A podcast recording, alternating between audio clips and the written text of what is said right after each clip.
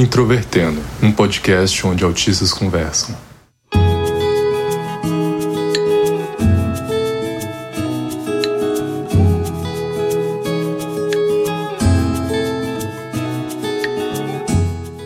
Para você que é ouvinte do Introvertendo, esse podcast feito por autistas para toda a comunidade. Meu nome é Thais Moskin, eu sou autista, trabalho como administradora de sistemas e tenho 31 anos. E hoje eu vou ser host desse episódio em que a gente vai falar sobre bullying. Mais uma vez, a gente já tem alguns episódios sobre isso. Esse aqui é o Maicon, o Gaivota, e hoje é pra vocês. Esse apelido estúpido não me foi dado por ninguém, eu escolhi. Olá pessoal, sou o Paulo Larcou e eu tenho muita experiência com bullying, coisa que eu não gostaria de ter tido. E você pode nos encontrar no Facebook, Twitter e Instagram procurando por Introvertendo. E também temos o nosso site, o introvertendo.com.br. Além disso, você pode nos apoiar pelo PicPay ou pelo Padrim, além de ajudar muito e sem gastar nada, nos divulgando nas suas redes sociais e nos avaliando no seu agregador de podcast. O Introvertendo é um podcast feito por autistas com a produção da Superplayer Company. Bom, para começar a nossa conversa, a gente vai tentar definir o que é o bullying, mais especificamente, quais as características dele. E para isso, a gente vai falar principalmente sobre dois prismas que acho que se complementam. Um deles é da Lei 13.185, que é o Programa de Combate à Intimidação Sistemática, mais especificamente bullying, inclusive na lei está com esse termo, e também sobre o prisma da psicologia. E nos termos da lei, a gente lê aqui, logo no início dela, que o que se considera intimidação sistemática, que é o bullying, é todo ato de violência física ou psicológica intencional e repetitivo que ocorre sem motivação evidente, praticado por indivíduo ou grupo contra uma ou mais pessoas com o objetivo de intimidá-las ou agredi-las, causando dor e angústia à vítima em uma relação de desequilíbrio de poder entre as partes envolvidas. E uma coisa interessante que tem na lei é que essa parte de intimidação e de agressão, ela está caracterizada tanto no aspecto físico, que talvez seja mais óbvio para algumas pessoas, mas também no próprio aspecto emocional, no aspecto social, então emocional no aspecto de uma agressão verbal e social no sentido de às vezes isolar a pessoa, é, fazer com que ela realmente fique à parte dos grupos, é, ignorá-la de algumas formas.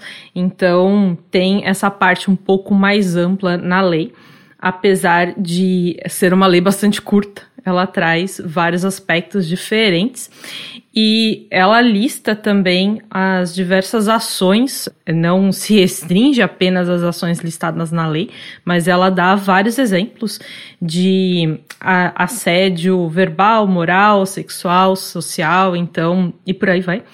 Então, é interessante para quem tem interesse no tema que dê uma olhada na lei, porque ela é realmente bastante curtinha, é fácil de ler. E para falar um pouco da parte de como se caracteriza o bullying do ponto de vista da psicologia, Paulo, você consegue trazer um pouco do que você estudou a respeito disso? Sim, uma definição que eu acho muito bacana do Heine, né, que existem os cinco ingredientes essenciais do bullying, né, que inclui uma diferença de, de poder entre o perpetrador e a vítima, né? Então, a pessoa que faz o bullying está de alguma forma em um patamar social acima da vítima, né? Esses atos eles têm a intenção de causar algum tipo de sofrimento para a vítima, de rebaixar essa vítima. Os bullies, né, as pessoas que fazem isso, elas se utilizam dessa forma para aumentar a sua estima frente ao grupo. E o, o bullying tem que ser repetido ao longo do tempo né, por um período durante uma fase da vida da pessoa, né, uma adolescência, durante um ano na escola, repetido. Se for uma agressão pontual, né, aí pode ser tratado como uma briga, como um problema pontual. Quarto ponto é que ele tem que acontecer em um ambiente social. Esse tipo de agressão vai ser feita na frente de, de um grupo de pessoas que esse agressor se utilize das agressões para aumentar a sua estima frente àquele grupo social. E o quinto, ele geralmente não é provocado pela vítima, né? Na maior parte dos casos, as vítimas elas sofrem sem ter feito algo contra o, o agressor que gere algum tipo de conflito. Por exemplo, xingar, machucar e por aí vai. Essa palavra ela é relativamente nova e ela começou a ganhar fama depois do caso do massacre de Columbine, ocorrido nos Estados Unidos em 1999. E foi dito pela primeira vez por, por um pesquisador sueco chamado Dan Oleus. Então colocou o, o termo bully, que já existia, que é o ato de você ameaçar, amedrontar outras pessoas, né, colocou no gerúndio para se referir a esse tipo de ação que acontece ao longo do tempo, né? Acontece de forma frequente. E um ponto que eu acho interessante acrescentar, apesar voltando aqui para o que a gente olha tanto no termo da lei quanto para o que o Paulo acabou de trazer, os aspectos que classificam o bullying são bastante gerais. Eles podem acontecer basicamente em qualquer momento da vida da pessoa, mas quando a gente dá uma olhada na lei, ele se refere bem mais à parte de educação. Tanto que o órgão responsável para receber denúncias de bullying é a Secretaria de Educação. Então, se você é alvo de bullying ou conhece alguém alvo de bullying, denuncie. Essas pessoas merecem ter sua dignidade preservada. Mas o ponto que eu quero trazer aqui é que a gente fala de bullying muito mais pensando em crianças e adolescentes, e geralmente, uma vez que a pessoa se torna uma adulta, a gente para de chamar aquilo de bullying e passa a chamar de assédio moral, que é uma outra lei também, que é crime, inclusive. Então, são duas coisas muito próximas, mas que a gente trata de forma ligeiramente diferente. É basicamente como se a lei considerasse que bullying é quando é criança, eles não sabem o que estão fazendo. A partir de quando você chega à idade adulta, você não sabe o que você está fazendo. Então é pau no seu cu. Mas é interessante que na lei está claramente dizendo que o bullying tem que ser intencional. Então, então é paradoxal isso, né? Você separar as duas coisas. Você claramente tem um intento aí, tipo, não, não tem como você ter bullying se a pessoa não quer prejudicar o outro de alguma forma, para se sentir melhor, geralmente. Mas você tem a separação, o termo realmente tem essa conotação muito ligada à fase da infância e adolescência, e você meio que ignora isso quando chega na fase adulta. É como a Thais falou, se acontece, é daí assédio moral, daí é outra coisa. Eu ouvi até em outro podcast, Educação e Inovação, no episódio número 7, Educação Socioemocional e Bullying, que o bullying ele tem a característica de acontecer entre pares, né, entre pessoas que teoricamente estão no mesmo patamar, né? Por exemplo, estudante para estudante e num ambiente profissional de funcionário para funcionário. Enquanto que o assédio moral está acontece em uma pessoa que está em um patamar muito acima, né? Por exemplo, um, um chefe para um funcionário, um professor para um aluno essas diferenciações também. Acabei de ver que, na verdade, a lei mais recente tipifica quatro tipos diferentes de assédio moral. O mais comum é, de fato, o de uma pessoa hierarquicamente superior, que chama assédio moral vertical descendente, mas tem também o assédio moral vertical ascendente, que é de alguém em posição inferior, menos comum, mas que pode acontecer. Tem o assédio moral horizontal, que é quando as pessoas estão em posições hierárquicas parecidas, e o assédio moral organizacional, que é quando a empresa em si in, é, já incita a competição entre as pessoas, é, já torna o medo, estresse, as ameaças como algo comum do dia a dia. Na lei a gente vê que as medidas contra bullying, elas tratam principalmente da questão de diálogo e de conscientização. Inclusive, na lei tem um direcionamento para evitar a punição da pessoa que pratica o bullying e buscar muito mais o apoio psicológico, tanto da vítima quanto do agressor, para tentar, supostamente, fazer com que ambos se tornem pessoas melhores. Eu entendo, acho que faz sentido se trabalhar educação, como pessoa que sofreu bullying, eu tenho dúvidas de quanto quando você está sofrendo com bullying isso funciona, mas até o momento ainda é uma discussão relativamente recente, que começou aí nos últimos 20 anos, provavelmente quando os nossos pais estudavam, quando eu falo nossos, estou abrangindo os ouvintes também, quando seus pais estudavam, provavelmente não se falava em bullying e não era algo visto como um problema por um bom tempo, né? Mas eu imagino que essa questão do, do apelo ao recorrer psicológico para quem sofre quanto para quem pratica, vem muito do preceito de que quem pratica o bullying geralmente vem de um ambiente que é muito hostil à pessoa. Que o bullying seria uma forma dessa pessoa de continuar o ciclo de agressão que ele já sofre, que ele sofre. Beleza, tem alguém lá, meu pai, minha mãe, é, meu professor, algum fulano que me trata como lixo, por como resposta eu vou tratar outra pessoa como lixo também. É, eu imagino que muito dessa questão de primeiro ver do ponto de vista psicológico, é evitar uma punição direta, a pessoa que pratica vê muito desse preceito. Pelo que eu li, se parte exatamente desse princípio de que muitas vezes o agressor vem de um ambiente hostil, mas é algo também a se tomar cuidado, né? Às vezes o ambiente hostil é a própria escola. Não tive tantas experiências em escolas diferentes, mas mesmo as escolas de que eu gostava, eu senti como um ambiente que apresentava essa hostilidade entre os alunos, principalmente. Muito pouco entre professores, não, não me lembro de exemplos disso, apesar de saber que existe, mas é o tipo de ambiente que eu acho que muitas vezes incentiva as pessoas a se juntarem em um grupo e praticarem bullying contra alguém que está fora daquele grupo.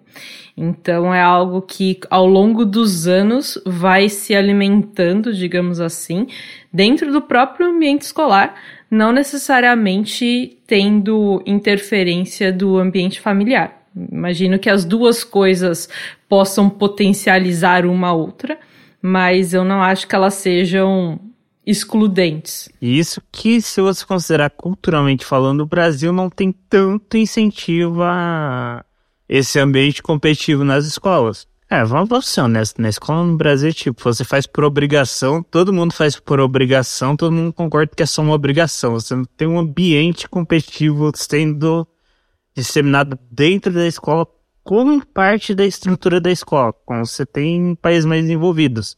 Geralmente, países desenvolvidos têm toda essa pressão de que a escola é o caminho do conhecimento que vai te levar para a faculdade, a faculdade vai te levar para você virar gente. Mas, como a Thaís falou, isso ainda acontece pra caralho aqui.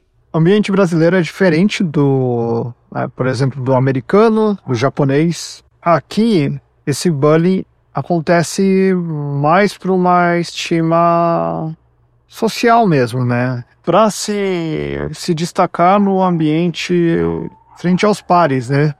Você vai ver o padrão típico que é um aluno que não está ligando para os estudos, que, por exemplo, vai atormentar outro que se dedica aos estudos por N razões. Em ambientes como o japonês, por exemplo, esse destaque é feito, é, acontece para quem consegue melhores resultados na, na escola, enquanto no ambiente americano é para quem se dá bem nos esportes. Agora que a gente entrou nessa questão um pouquinho mais estrutural acerca de como o bullying funciona e em quem ele é focado, autistas têm uma tendência maior a sofrer bullying? Existe bastante trabalho focado na, na questão da neurodiversidade, em especial o autismo, inclusive tendo trabalhos de revisão em cima disso para tentar extrair uma percentual mais correta. Mas esses valores, eles acabam mudando de região para região. Se você pegar a população geral, a taxa de vitimização por bullying gira em torno dos 10%, enquanto que com pessoas com algum tipo de deficiência, esse valor é, é bastante superior. E especificamente com autismo, isso pode chegar até 94%.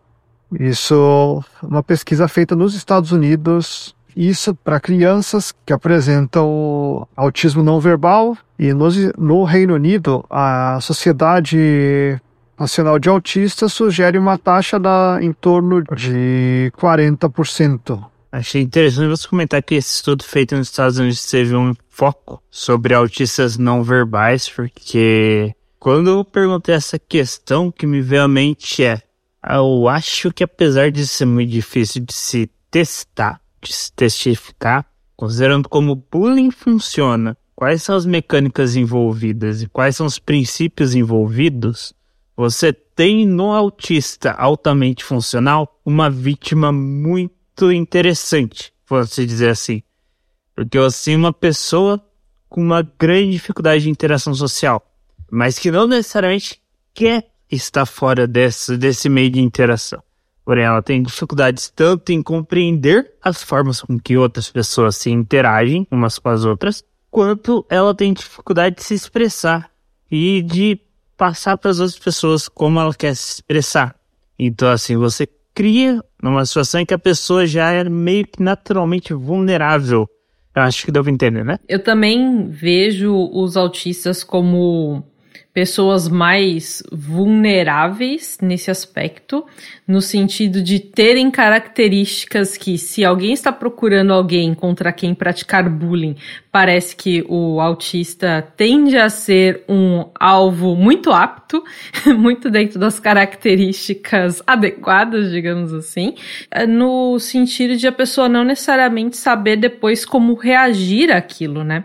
Quando se pratica bullying, geralmente se espera que a pessoa tenha alguma reação uh, uma reação, seja de, de tristeza, de medo, de tentar sair daquilo de alguma forma.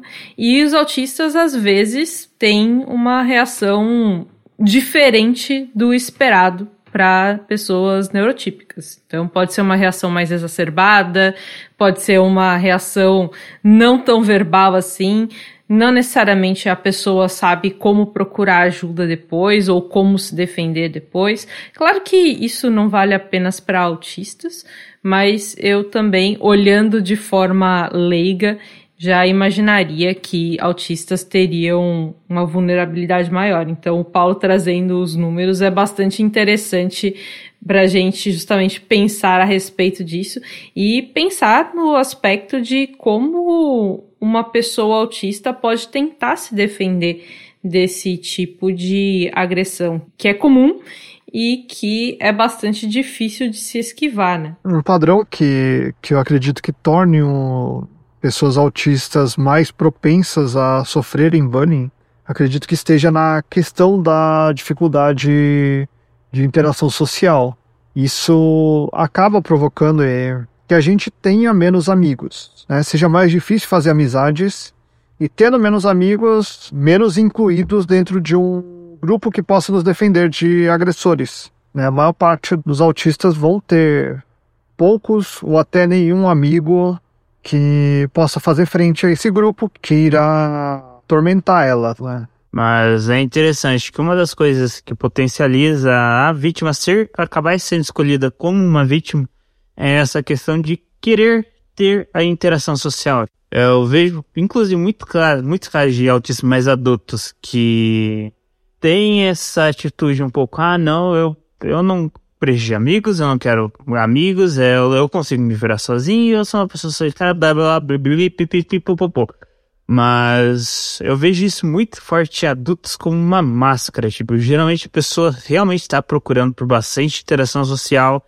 ao buscar essas interações quando ela era mais nova, ela sofreu tanto, tanto, tanto que a chegar na fase adulta ela já criou esses mecanismos de defesa para isso. É muito mais fácil, eu acho, que para alguém, tipo, acabar sendo, acabar virando uma vítima quando. É óbvio que ela tá numa situação de vulnerabilidade, né? Tipo, a tem dificuldade de interação social, ela se esforça para tentar procurar essa, essa interação e ela é tomando no cu, porque o mundo é uma merda.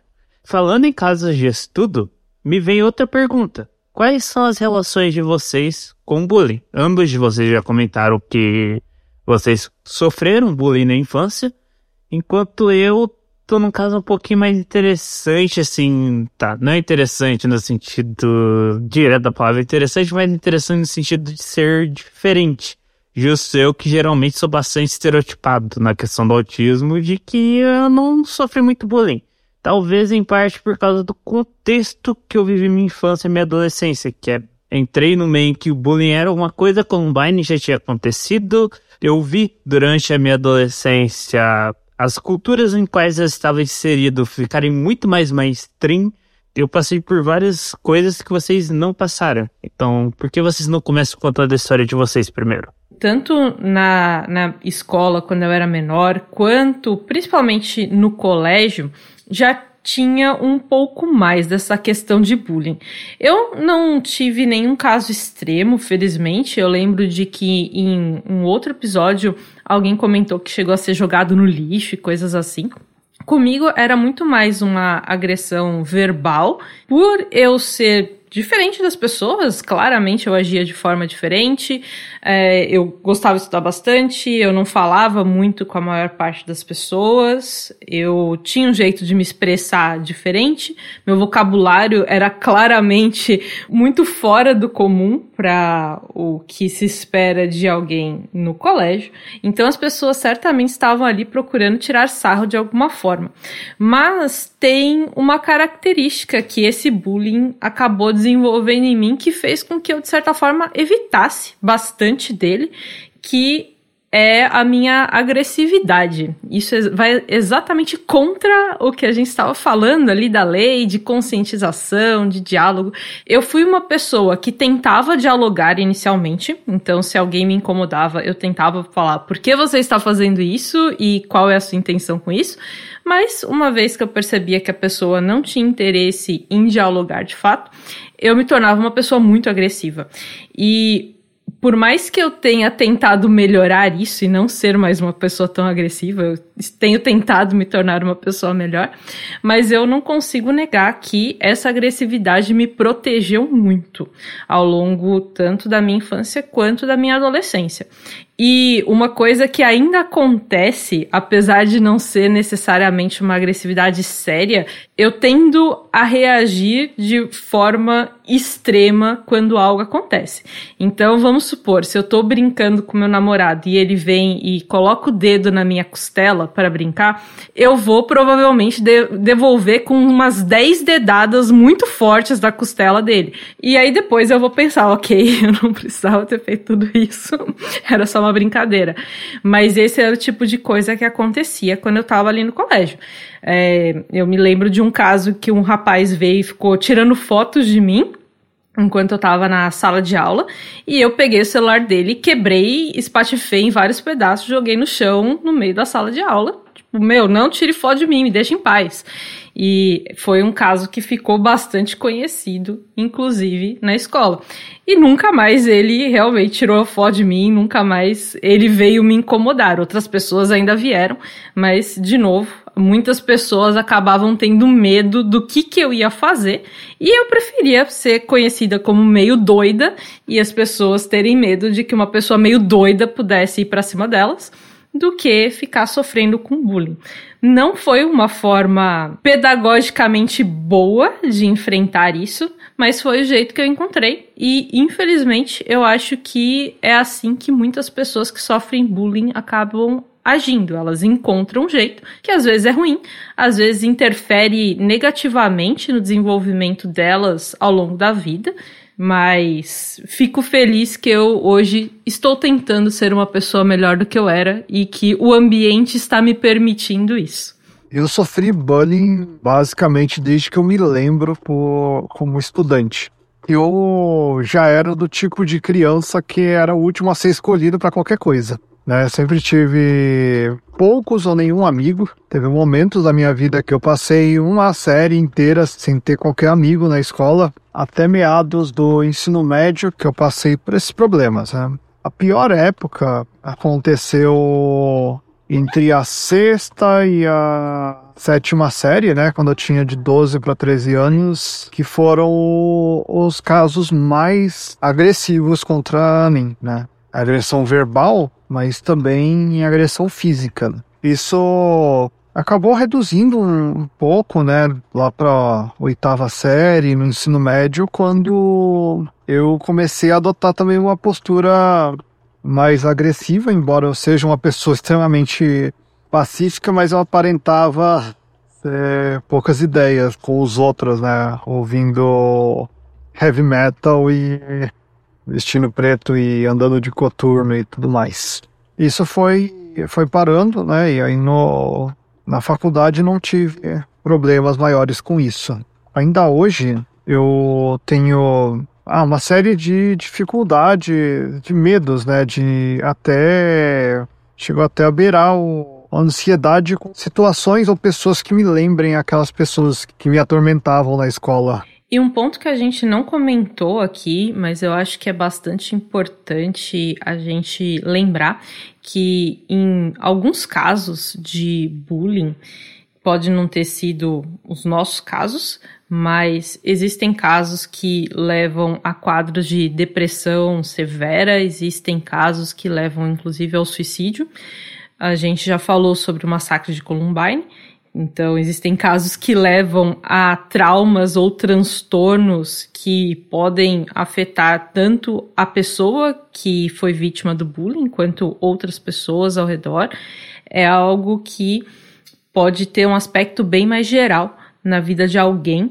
Então, é bem importante a gente parar para pensar sobre bullying e não só entender isso como algo que acontece entre crianças e as crianças não sabem o que estão fazendo e um dia elas vão crescer e por aí vai. Isso tem realmente um ponto, porque houve esse período aí entre a sexta e a sétima série que eu tive muita ideação suicida na época. Na época eu não tive um diagnóstico formal de depressão, até porque era muito menos disseminado o acesso a psicólogos e toda a questão da saúde mental. Eu estive muito próximo de tentar tirar minha própria vida e, e até de preferência levar algumas pessoas juntos. E tanto para aproveitar o segmento e contar um pouco da minha história, acho que é interessante porque ela tá bem dentro desse contexto de inserção da popularidade da ideia do bullying que ele ocorre e algumas outras mudanças sociais que aconteceram nas últimas duas décadas. No meu caso, eu nunca fui vítima diretamente de bullying, apesar de que por circunstâncias específicas, por exemplo, eu comecei a me socializar muito tardiamente. Eu só fui começar a ter interesse em interagir com outras pessoas, em criar vínculos mais fortes aos 14, talvez 13 anos, se eu forçar muito. Ou seja, eu demorei muito para ter algum interesse em interagir com as outras pessoas, então, é, tipo, essa falta de interesse em estar com ideia entrando em outros ciclos sociais foi um baita escudo. Eu só comecei a me esforçar verdadeiramente para tentar inter, criar vínculos mais fáceis com as pessoas quando tava no dia 16 para 17. Então, tipo, a minha socialização já foi muito tardia. E ela também ocorreu num momento de. num contexto de mudança muito forte. Tipo, eu vi as pessoas que tinham gostos e interesses muito parecidos comigo quando eu tinha 12, 13 para 14 anos, esse começo da minha interação, saírem de uma visão muito excludente. Essas pessoas geralmente eram muito excluídas pelos gostos delas.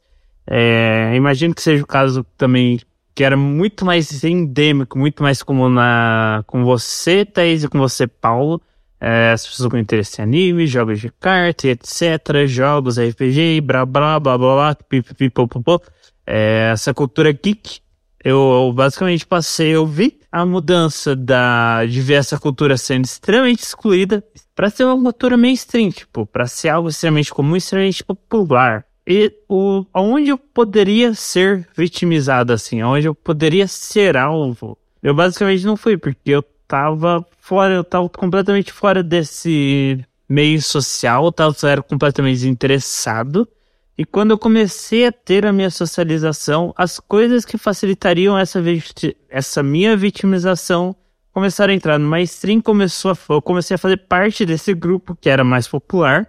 Então, tipo, eu nunca tive essa oportunidade de ser a vítima. Talvez eu tenha tido de ser o pau no cu, mas eu também não me lembro disso. Eu geralmente sou legal para as pessoas e eu prefiro ficar sozinho mesmo quando eu tava interagindo socialmente. Então, who cares? E outra coisa que também tangencialmente ajudou, eu nunca tive que me afirmar, que nem o Paulo e a Thais falaram, eu nunca tive que ser agressivo. E principalmente nessa fase dos anos de 2010, é, aconteceram vários casos, isso inclusive em especial aqui no Brasil, na época em que eu era estudante. E acontece, como eu já comentei várias vezes em outros episódios aqui, uma das coisas que eu mais gosto são equipamentos militares e militaria e ciências militares. Então eu sempre tive esse interesse. E eu sempre fui aberto pelos meus interesses, tanto para ontologia quanto por essa parte. E é uma coisa muito engraçada, ok? É muito engraçado do meu ponto de vista. Caramba, esse episódio é muito contextual, tem que ficar explicando um contexto de muitas coisas. Eu não gosto disso também. Mas, continuando, que é muito engraçado. Meu ponto de vista é que eu sempre tive esse estigma de ser, cara, não, não mexe com ele, deixa ele no cantinho dele. Porque se fazer bullying com ele, ele vai aparecer aqui um dia com uma 12 e vai matar todo mundo. Ninguém ia praticar bullying comigo, porque ninguém era doido de tentar praticar bullying comigo. Eu era o cara das armas. Quem vai praticar bullying com o cara das armas? Ninguém, caralho. Eu sempre fui em escolas pequenas, sempre com pouca quantidade de gente, geralmente pessoas de um contexto bastante humilde, bastante parecido com o meu próprio. Sempre houve pouca diferença para começo de conversa, para instigar esse tipo de situação social. Tipo, é, eu sei, por exemplo, que amigos meus que estudaram comigo no ensino fundamental e foram para escolas particulares sofreram muito mais do que meus amigos que foram comigo para escola pública. É, eu acho que imagino que dê para dar um contexto melhor do que eu tô querendo dizer, mas enfim, eu acho que eu consegui falar tudo que eu queria sobre isso. E então, respondendo, eu já tomando a iniciativa de responder a pergunta, eu acho que o bullying diminuiu. A minha resposta, apesar do outlook positivo que eu dei, seria não. Eu não acho que o bullying diminuiu, ao mesmo tempo que eu também não acho que ele aumentou. Ele continua sendo aí bastante presente que eu acho que talvez seja uma mudança muito forte do que eu digo de quem sofre bullying. Porque, por exemplo, as pessoas que sofriam bullying na época da Thaís do Paulo hoje são menos propensas a sofrer bullying, porque elas são menos outcasts sociais do que elas eram no passado.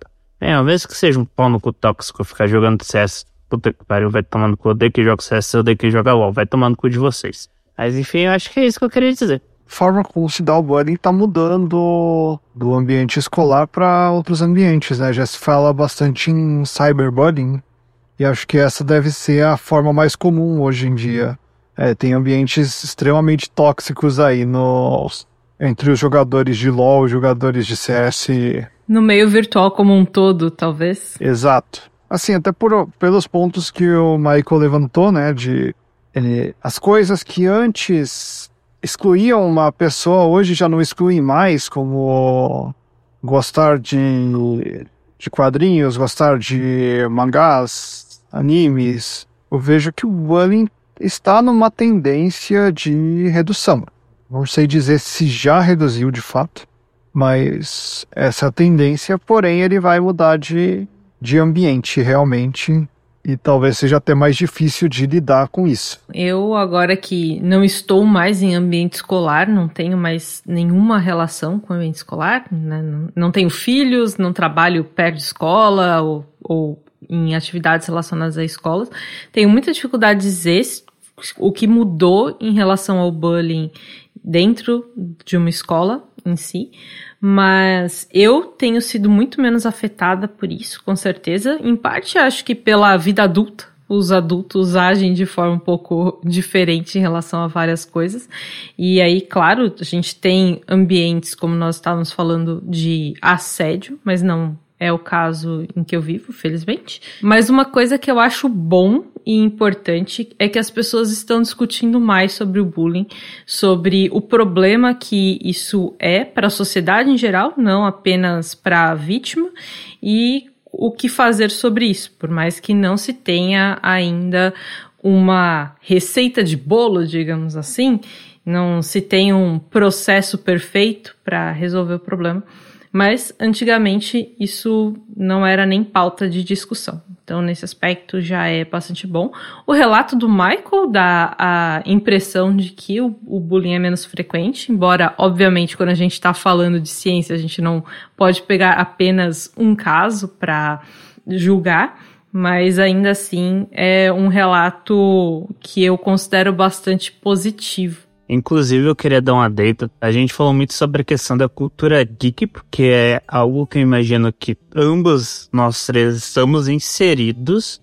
Mas eu gostaria de dar esse adendo de que, tipo, tem coisas muito mais sérias, é, muito mais pessoais, muito mais nichos que levam a bullying, questões raciais, questões sexuais, questões de orientação, que questões de socioeconômicas que levam a pessoa a sofrer esse tipo de assédio. A gente não comentou sobre porque, assim, eu imagino que nenhum de nós esteja mais seja nesses casos ou tenha sofrido por causa dessas questões tão fortes. Então, talvez nós não sejamos as pessoas mais apropriadas para falar sobre esses casos, mas eu gostaria de dar adendo que eles existem, eles são relevantes, provavelmente mais relevantes do que os casos de exemplo que a gente de uma certa forma. Bom, pessoal, então é isso que temos para falar por hoje, mas o assunto é bastante extenso, então recomendo a leitura do que nós citamos aqui para quem tiver interesse em estudar mais sobre o bullying e além disso tem várias outras fontes e procurem saber onde vocês podem denunciar o bullying para proteger tanto as vítimas quanto tentar melhorar aí a forma como os agressores tratam com a própria vida deles, tratam com as outras pessoas, pra gente tentar melhorar o ambiente em que a gente vive.